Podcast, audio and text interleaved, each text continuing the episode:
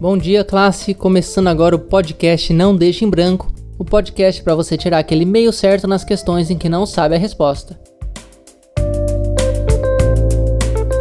Aqui é o professor Daniel e a matéria de hoje é Geometria. Muitos alunos ficam confusos com a geometria. É matemática? Então por que tem desenho? É educação artística? Então por que tem número? A palavra geometria vem de geo, que significa terra, e metria, que significa quantos metros tem. Ou seja, é o estudo para saber quantos metros a Terra tem.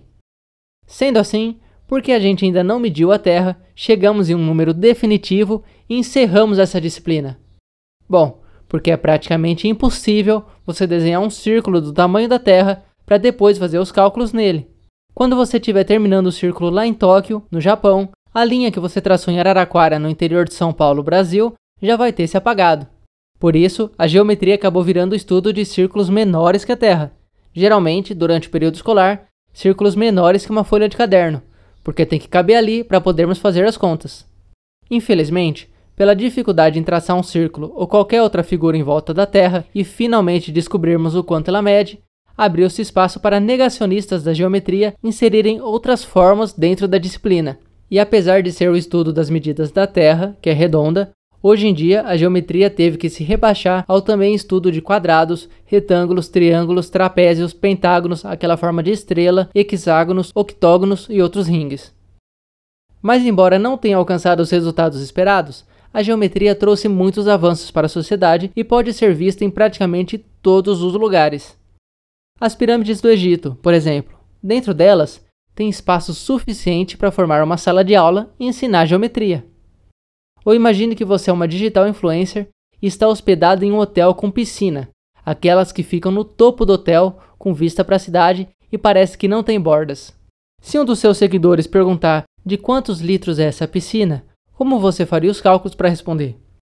Sim, claro que você pode sempre esvaziar a piscina usando garrafas PET de 2 litros e pelo número de garrafas usadas você saberia. Ou você pode ligar para a recepção do hotel e perguntar, claro, mas também é possível descobrir isso através de cálculos de geometria.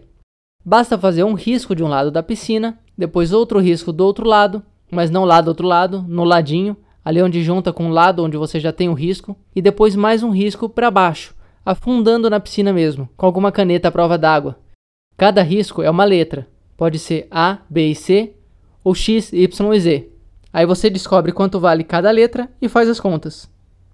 Enfim, o maior ensinamento que existe dentro da geometria é que se ao invés de uma única pessoa tentar desenhar um círculo ao redor da Terra, todas as pessoas se unissem e desenhassem uma pequena linha cada uma, essas linhas se uniriam em um grande círculo ao redor do globo e finalmente poderíamos calcular o tamanho do nosso planeta, todos juntos, pelo fim da geometria. Até semana que vem. Se você tiver dúvidas sobre qualquer matéria, pode entrar em contato pelo não branco@gmail.com e a gente responde sua questão em um futuro episódio. Porque não importa se você sabe a resposta, escrevendo bastante sempre dá para tirar pelo menos um 0,25. Então o importante é não deixar nada em branco.